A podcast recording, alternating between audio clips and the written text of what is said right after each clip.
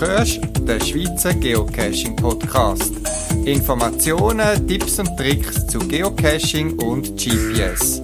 Mehr Informationen zum Podcast unter podcast.paravan.ch. Ja, Kappen und Handschuhe gehören wieder fest in meine Jackentasche. Es ist zwischendurch recht frisch verrissen, auch wenn es zwischendurch immer wieder wunderschöne Herbsttage sind. Und das ist der 121. Schweizer Geocaching-Podcast, wo ich wieder ein bisschen berichte aus meinem Geocaching-Alltag für all, was interessiert, was selber geocachen und wo mehr möchten erfahren rund um das spannende Hobby.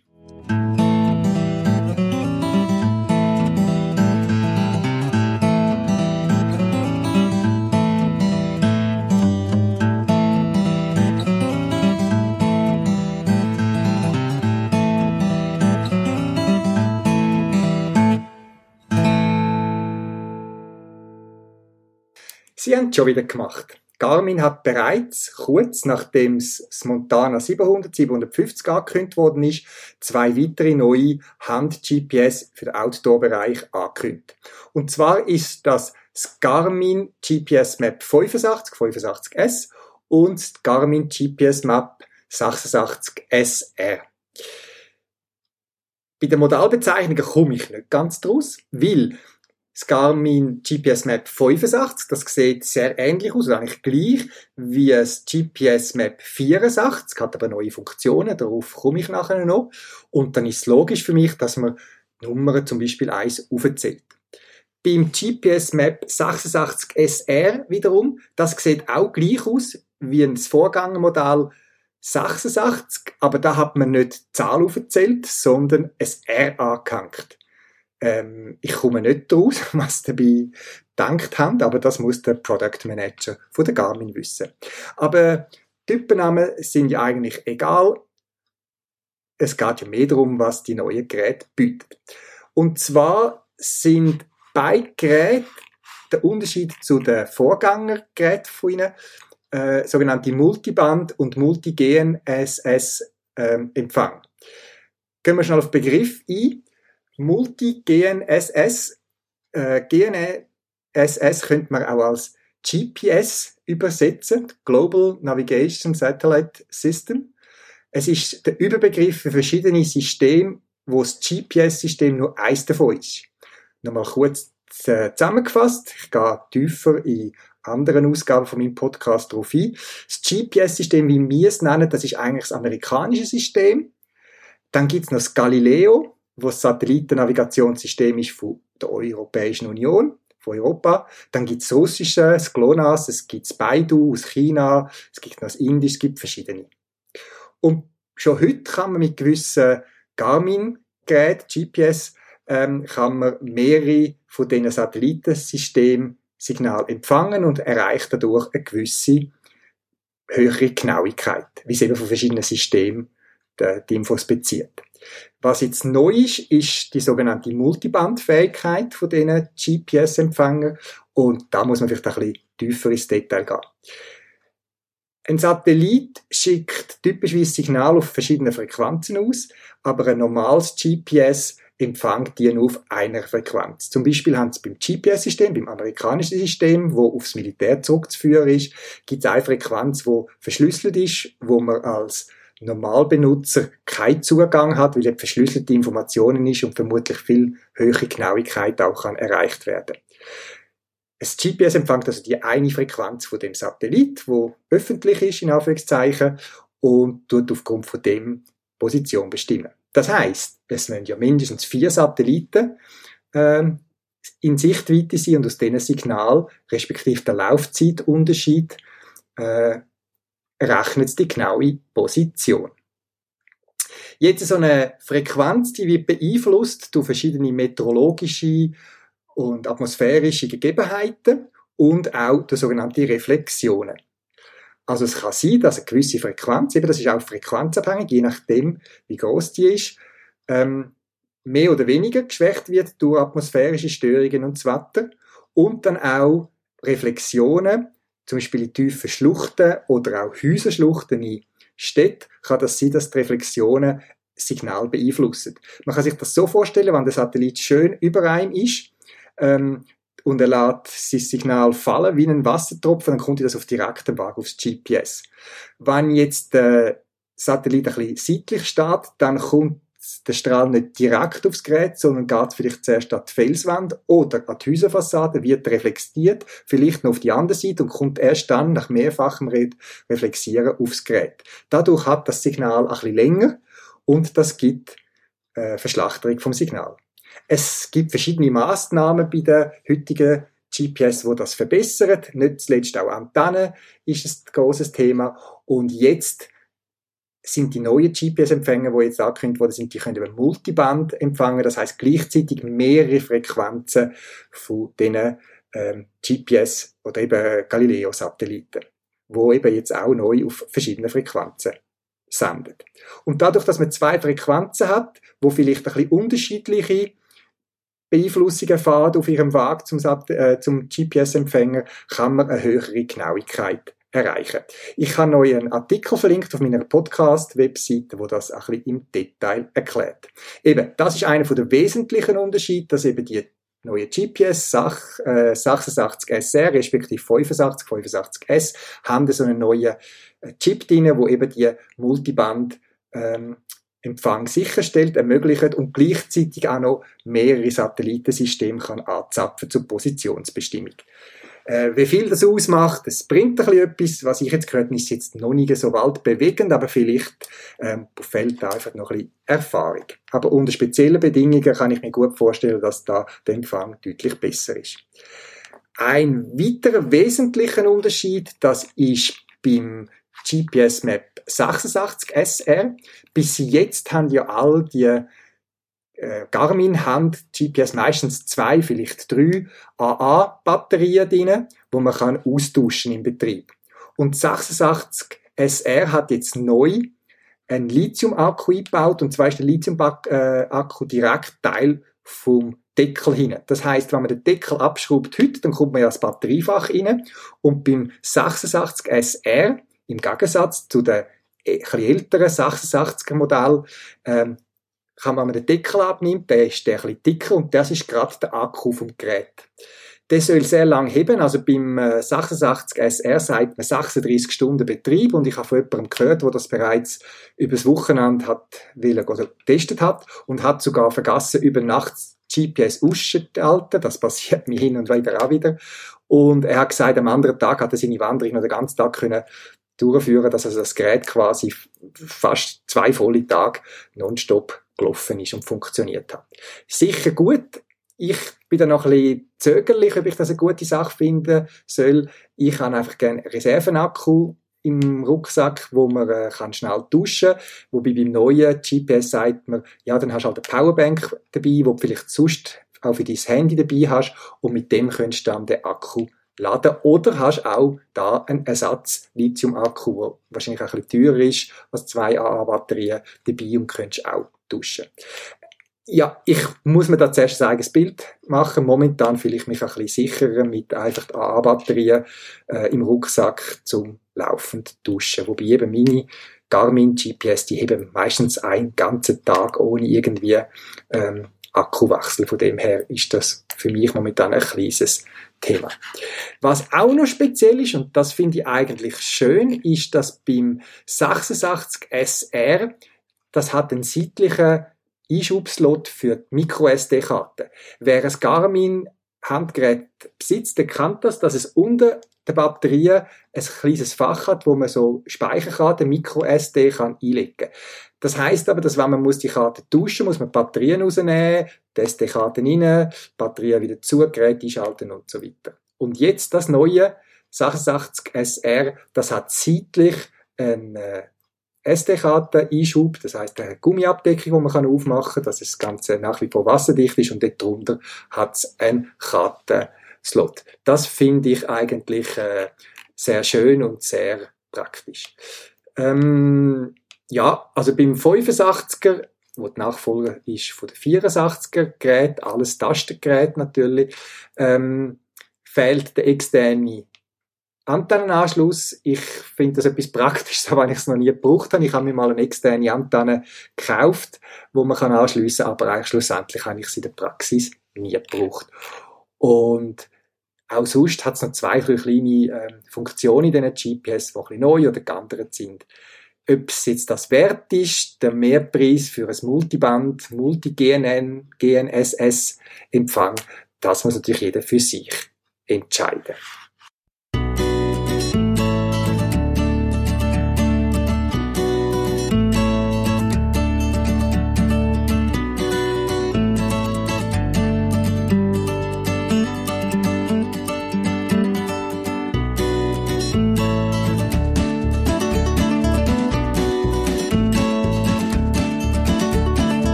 Ich habe ihn nicht gekannt, den Joe Armstrong. Ein Geocacher mit dem GPS-Namen Joe GPS. Aber scheinbar hat er gerade zu Beginn vom Geocachen als normaler Geocacher das Spiel stark mitprägt. Er hat sich scheinbar sehr stark engagiert für äh, die Entwicklung vom Spiel. Er ist Mitorganisator von den ersten Events und er ist auch einer von denen, der angeregt hat, dass man den Mindestabstand zwischen Geocaches einführt. Wir wissen ja, Caches die müssen mindestens 180 Meter voneinander entfernt sein. Das ist sogenannte Zartelmeile oder, wie ich es äh, jetzt erfahren habe, 528 Feet. Scheinbar ist das zu Beginn vom Geocachen noch nicht limitiert gewesen. Also das Geocache hat angefangen mit der ersten Regel, aber es hat noch keinen Abstand gegeben. Und scheinbar ist er einer von denen gewesen, wo äh, am Anfang, wo das Geocache entstanden ist, so quasi wie ein bisschen vorausgesehen hat, dass in einem Ort, wo bei ihm in der Nähe, in einem Zoo, zoologischen Gelände, äh, Cache ausgeleitet worden sind, dass es dort ein Dichteproblem könnte, ähm, ergeben um das Problem werden. Und darum hat er scheinbar das mit beeinflusst. Ja, woher weiß ich das? Ich bin zufällig auf den Cache GC 7B84N gestoßen und dort innen steht im Listing einiges über den Joe Armstrong. Der Joe GPS ist äh, gestorben 2015 und Freunde von ihm haben quasi eine Erinnerung an ihn und was er zum Spiel bewirkt hat, ein Cash platziert. Er ist nicht viel Favoritenpunkt, ähm, 33 Prozent, ist nicht schlecht, aber äh, nicht riesig, aber die Geschichte quasi ist es. Wer mehr über Geschichte zu Beginn vom Geocachen möchte, erfahren, dann soll euch das Listing mal anschauen. Ich tue es euch verlinken. Das Listing ist aber nur auf Englisch, aber vielleicht für die, die es nicht verstehen, hilft ja Google Translate oder DeepL oder wer auch immer.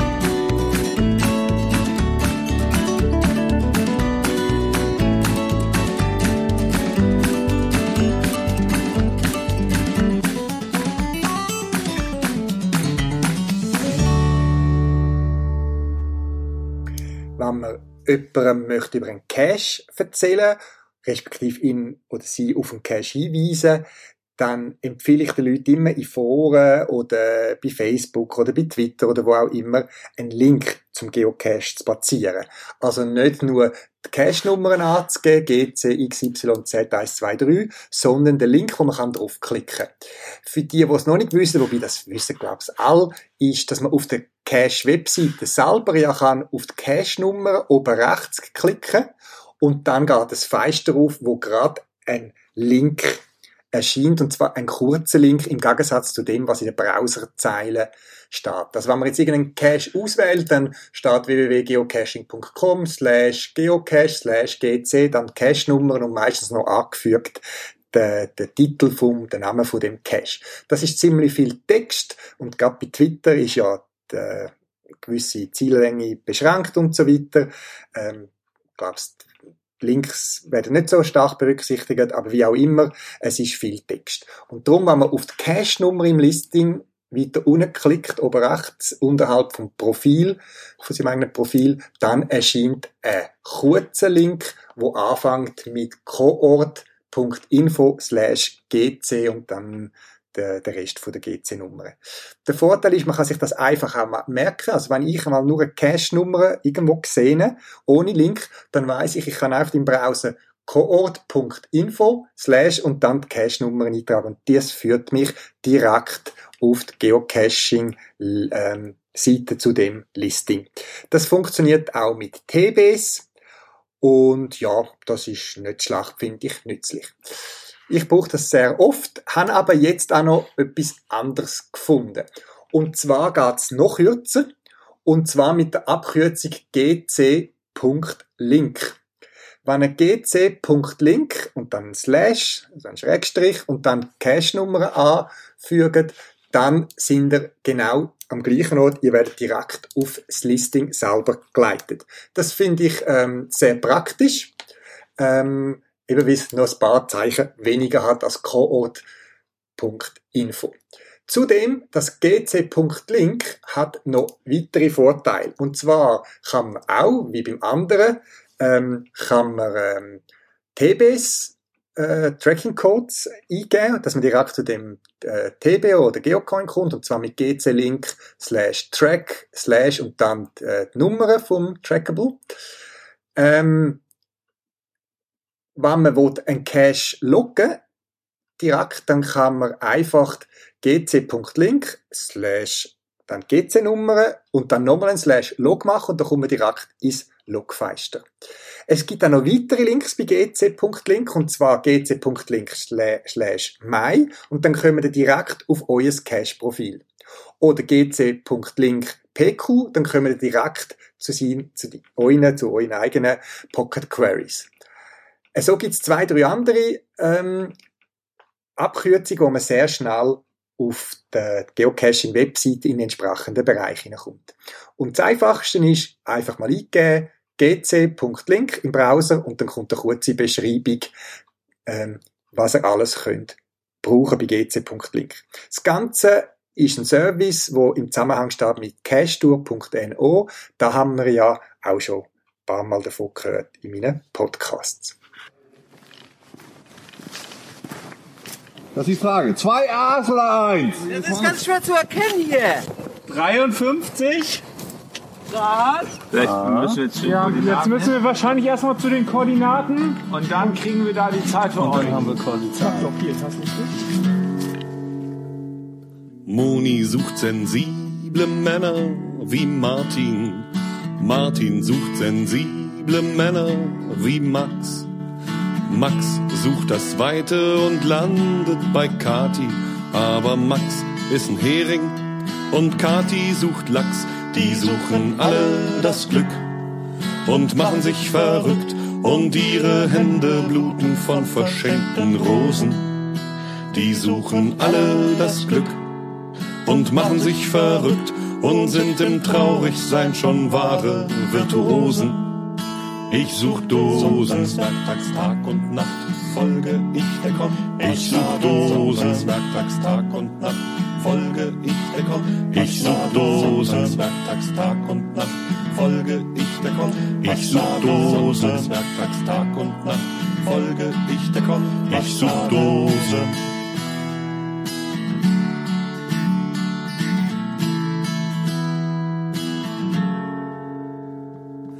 Anja sucht ein Zimmer, denn in ihrem wohnt Thorsten, der eine Mama sucht, die ihn lieb hat und die Wäsche macht. Thorstens Mama sucht ihre Jugend, lässt sich bürsten mit Borsten. In ihrem Wellness-Tempel sucht man einen Pförtner für die Nacht. Die suchen irgendwas und machen sich verrückt und sich vor Panik in die viel zu dicken Hosen. Die suchen irgendwas und machen sich verrückt und nur die abgebrühten Wagen noch Prognosen. Mir egal, ich such Dosen, Kästen groß und klein, im Grünen und an Au. Ich such Dosen, Kästen groß und klein, im Grünen und an Au. Ich such Dosen, Kästen groß und klein, im Grünen und an Au. Ich such Dosen, Kästen groß und klein, im Grünen und an Au. Ich such Dosen.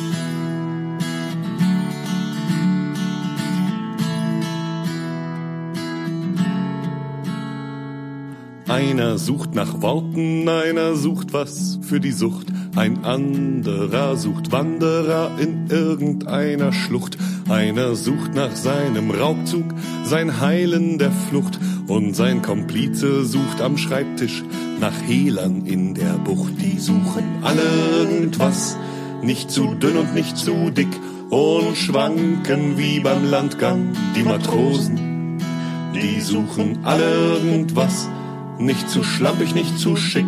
Ich mach da nicht mit, ich mach da nicht mit.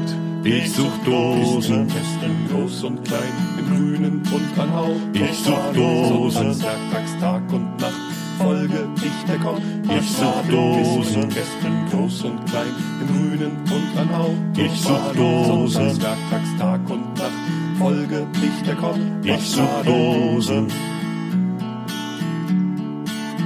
Ich such Dosen. Ich such Dosen. Luderdosen, Cargodosen, Ich such Dosen. Unterdosen, Badedosen. Ich such Dosen.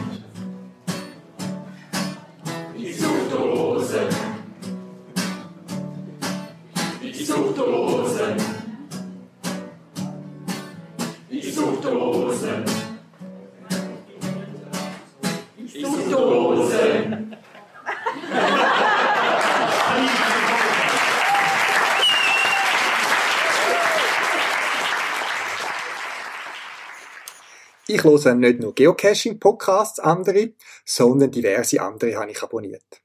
Manchmal komme ich dazu zum Hören, manchmal weniger, vor allem sehr lange Podcasts, da habe ich einfach keine Zeit, neben meinem Beruf und sonstigen Tätigkeiten, äh, die zu hören. Auf einen Podcast möchte ich gerne verweisen, den ich recht gut finde, und zwar ist es ein Wissenschaftspodcast von SRF, der nennt sich Kopf voran. Ähm, ich habe das eine gute Länge gefunden, so etwa eine, halbe Stunde. Das hat bei mir sehr gut ähm, gelangt für Arbeitswag oder wenn ich mal ein bisschen laufen und so weiter. Und er hat eine gute Länge, eben weil er nicht zu lang ist, aber auch nicht zu kurz, um irgendwie oberflächlich zu sein. Und es sind verschiedenste ähm, Themen rund um die Wissenschaft von Natur, äh, Technik und so weiter. Einer, den ich jetzt ganz spannend gefunden habe, ist zum Beispiel die Geschichte von der Kinderlähmung ähm, auch das eine Art äh, äh, äh, Massenerkrankung, wo man ausgeliefert war, wo, wenn man Bericht hört von dieser Zeit, dass einem sehr an die aktuelle Situation erinnert, mit Leuten, die gegen sind mit Impfen und so weiter und Schutzmaßnahmen und sind die Schutzmaßnahmen nötig? Und es ist gar noch nicht so lange her, ähm, äh, dass die Kinderlähmung eigentlich besiegt worden ist. Und nicht zuletzt zu dem Anlass ähm, haben sie die Podcast gemacht und ja, es ist noch spannend gewesen, weil ich auch selber im, im Verwandtenkreis einen Onkel hatte, der Kinderlähmung hatte. Also so die Krankheiten sind noch nicht so weit weg gewesen. Ich komme wieder zurück zum Podcast. Wie gesagt, spannende Themen. Aber sie haben erstens mal eine erste ähm, Staffel gemacht und haben dann auch gefragt, ja, man soll doch Feedback geben, wie man die findet und noch Verbesserungsvorschläge bringen, respektive Themenvorschläge. Ähm, ich bin sonst immer so ein bisschen zurückgehalten mit so Feedback, aber da habe ich jetzt gefunden, dann gebe ich ein Feedback. Ähm, hat können per Mail oder per WhatsApp machen. Und als Themenvorschlag habe ich dann das gebracht, wo ja uns beim Geocachen sehr oft auch reizt. Und zwar, man kommt an spezielle Orte, vergessene Orte, wo mal irgendetwas passiert ist, wo man sonst ohne Geocachen gar nicht hinkommen ist. Und so habe ich mir einfach Feedback gegeben, dass ich den Podcast gut finde. Mich würde freuen, wenn es weitere Ausgaben gibt. Und ein Themenvorschlag wäre zum Beispiel so vergessene Orte in der Schweiz. Weil Wissenschaftspodcasts gibt es jede Menge, ich höre aus dem Ausland diverse und einer mit dem Schwerpunkt Schweiz wäre doch sehr schön. Und als Beispiel habe ich zum Beispiel den Kanal genannt, wo man mal hat von der Rhone zum Rhein durch die Schweiz durchbauen, um quasi Verbindung zwischen Mittelmeer schlussendlich und Rhein ähm, zu machen durch die Schweiz durch. Man hat einiges gemacht, er ist nie zustande gekommen, aber die Reste sind heute noch ersichtlich und das habe ich denen mitteilt. Und ich bin ganz erstaunt, wenn ich ein paar Wochen später von der Redaktorin ein Feedback bekommen habe, dass sie sich bedankt hat fürs Feedback und den Themenvorschlag und der jetzt aufgegriffen wird. Sie sagen aber noch Produzieren, es brauche ich noch ein Zeitchen und wahrscheinlich so November, Dezember würden es wieder starten mit weiteren Folgen. Wer sich also neben dem Geocachen zum Thema Lost Place und andere vergessene Orte für das Thema vergessene Orte und Geschichten interessiert, gerade auch in der Schweiz, der verweise ich an den Podcast Kopf voran von SRF. Den Link zur Webseite von dem Podcast, den ich euch gerne verlinke.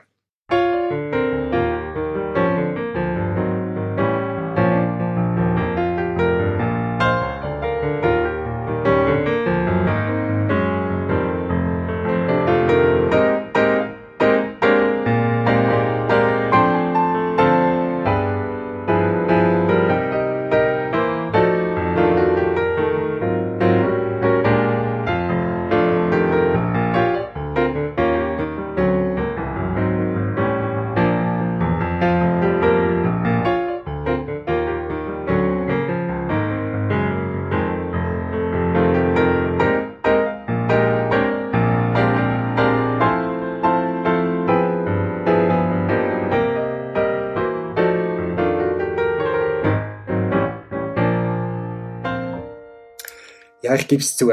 Die äh, spezielle Zeit rund um den Virus mit gewissen Einschränkungen, wo man auch aus eigenem Interesse wahrscheinlich einhalten, der hat bei mir teilweise schon auch ein bisschen aufs Gemüt geschlagen.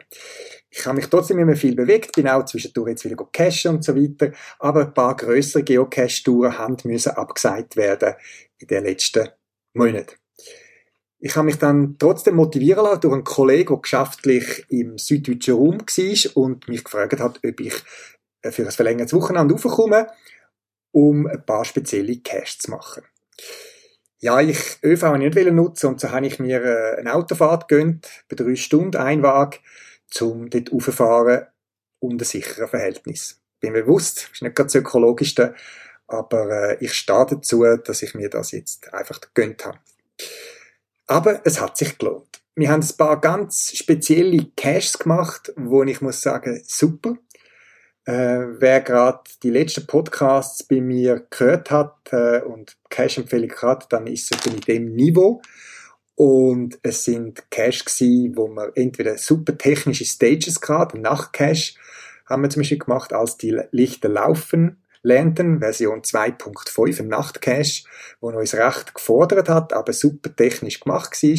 Und dann haben wir noch einen anderen Cache gemacht, Prison Break, ähm, wo ich zufällig in einem Geocaching-Magazin, einem Heftchen, das ich abonniert habe, schon vor einiger Zeit mal drauf gestoßen bin, wo man sich auch hat müssen voranmelden und Termin ziemlich ausbucht sind, aber weil wir dann am Montag gegangen sind, Montagmorgen, haben wir dort noch einen Termin verwünscht.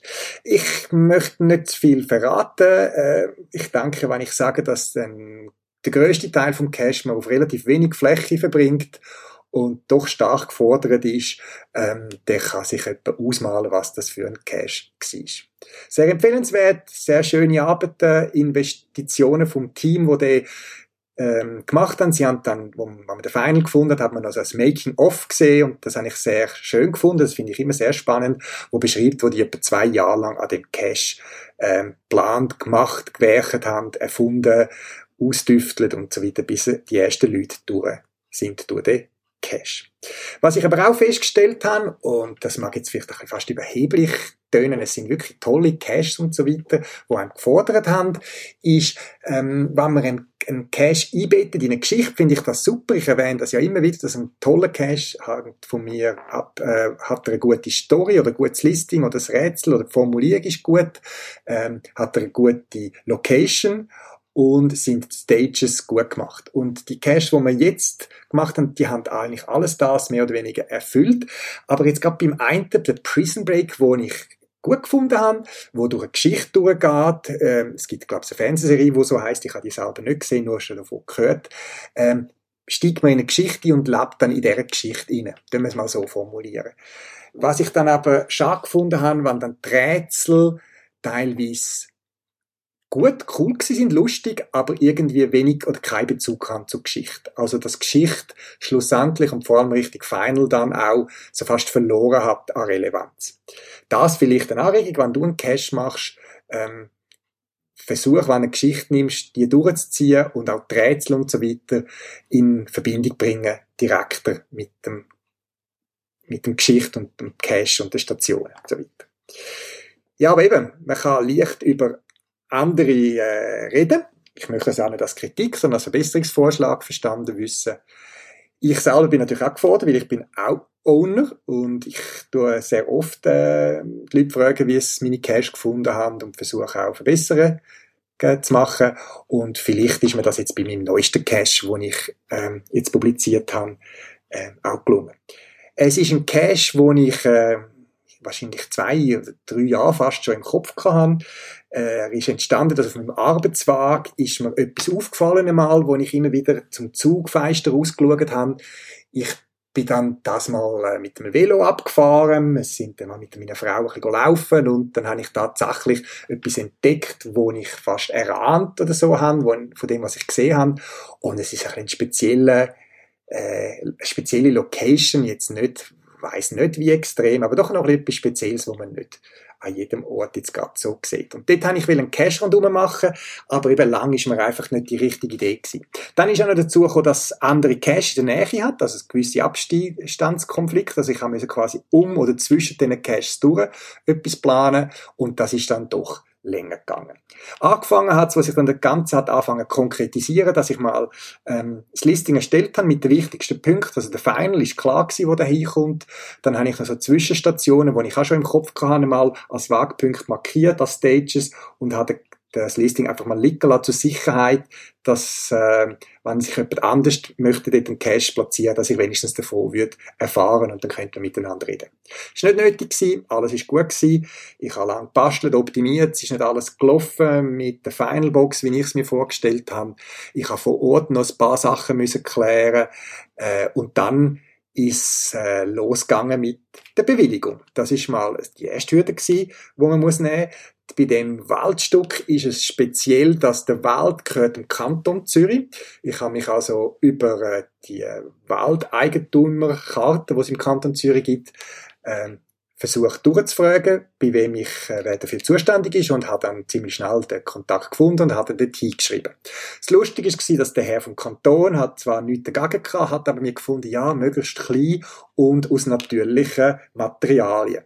Ich habe dann zurückgeschrieben und gesagt, ja, ich sehe auch sehr für Holz und Jute und so Sachen, aber für einen Cash ist das vielleicht weniger geeignet. Ich würde gerne etwas Robustes, konkret Metall oder Kunststoff platzieren. Das Witterungsfest ist nicht vermodert und ich schaue ja am Cash von dem her, ähm, ist es nicht so, dass das Material dann einfach neu mit rumliegt. Mir ist auch schon klar dass ich den Cache wird fixieren dass der nicht verschleppt wird von dir beispielsweise oder sonst, sondern dass er an einem definierten Ort ist, wo es, da kann ich noch nicht viel zu verraten, dass äh, dort eh schon etwas ist, wo vielleicht nicht zwingend in den Wald hineingehört. Hin und her und am Schluss habe ich es okay bekommen, aber ich müsse dann vor der Platzierung noch mit dem Revierförster oder Kreisförster äh, Rücksprache nehmen.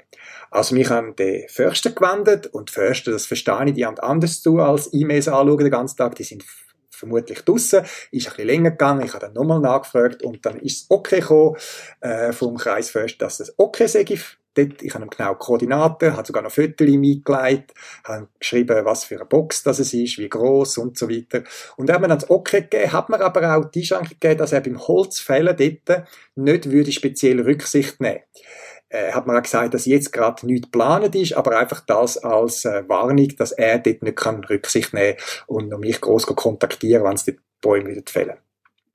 Hat mir jetzt nicht so Sorgen gemacht, weil die Location ist auch speziell, also dort kann schon ein Baum umkehren und äh, dann müsste ich sehr blöd kriegen, dass auf meinem Cache oben runter und die Box wird kaputt machen. Tja, endlich geschafft. Bewilligung. Jetzt alles nochmal checken. Mit einem Beta-Tester bin ich den Final auslegen. Das heißt, ich bin aber dem Beta-Tester mitgelaufen. Ich habe alles schon platziert bis auf die, äh, die Final Box und habe ihn begleitet und geschaut, wie er sich schlägt mit den Rätseln und Aufgaben, die es zu erledigen gibt. Ja, alles ist gut gewesen. Wir haben noch zwei, drei kleine Feinabstimmungen gemacht beim Listing, in den Formulierungen, dass auch alles klar ist. Ich habe auch aus Naturschutzgründen noch einen speziellen Wagpunkt eingefügt, dass man nicht querfeldein neu durchläuft. Und habe dann ganz stolz den Cache zum Reviewer, zum Reviewer eingereicht ja, dann ist ziemlich schnell, glaube ich, innerhalb von einem Tag, das erste Feedback gekommen, ähm, dass, obwohl ich erwähnt habe, dass ich Bewilligung habe, dass der Reviewer quasi ähm, sehen was mir bewilligt worden ist. Ich habe also die E-Mails müssen oder können kopieren, habe die am Reviewer als Reviewer-Note angefügt und habe auf die neue, ähm, die neue Antwort gewartet.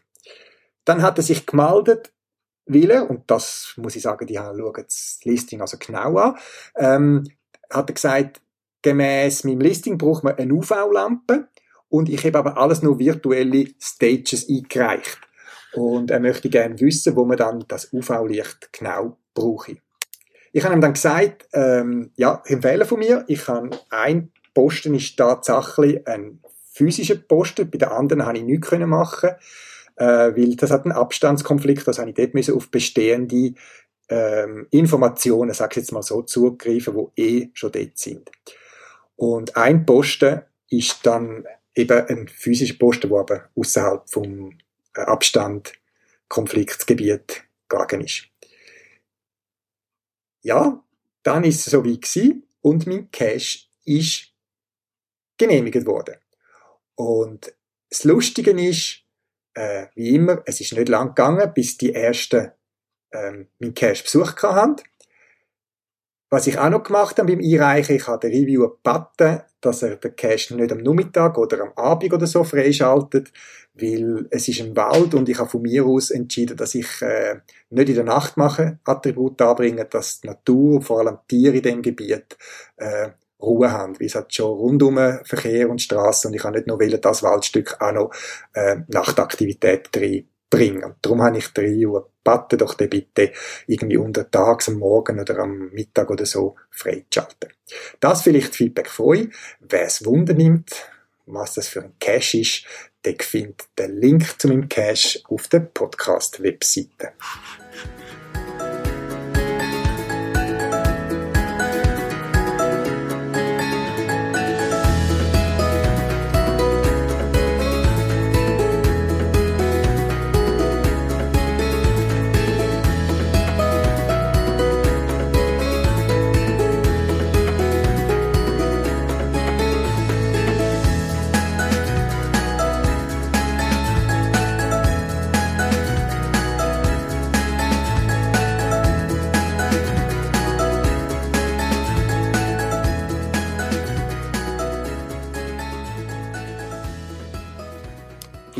Letzten Podcast habe ich über das Essen beim Geocachen berichtet und euch aufgefordert, dass die, die Lust haben, mir in Kommentar rein schreiben, was sie jeweils mitnehmen zum Essen. Und es hat eine ganz lustige Zusammenstellung gegeben. Schaut euch die Kommentare mal an.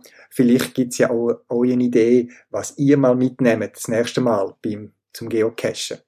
Und ich habe gesagt, ich verlose unter allen denen, die Kommentare eingetragen haben, bis zum 20. Oktober ähm, so Tassen, Warmhalter und ich habe fünf Stück vorgesehen und genau fünf Kommentare sind gekommen. Die kommen natürlich jetzt all äh, so einen Warmhalter rüber. Ich brauche nur noch eure Adresse. Also bitte schickt mir eure Adresse, folgende Geocacher und Geocacherinnen, der Bidu, die Mini Lancelot, Lulifee, der Claude und der CH Dachs. Schickt mir doch bitte eure Adresse, dann geht die Tassenwärme schon bald per Post an euch.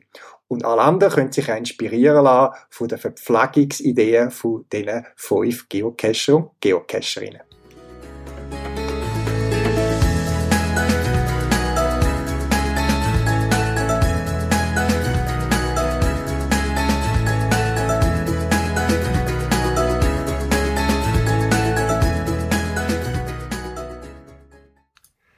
Du kannst einen Geocache, wo du gerne anderen möchtest, empfehlen.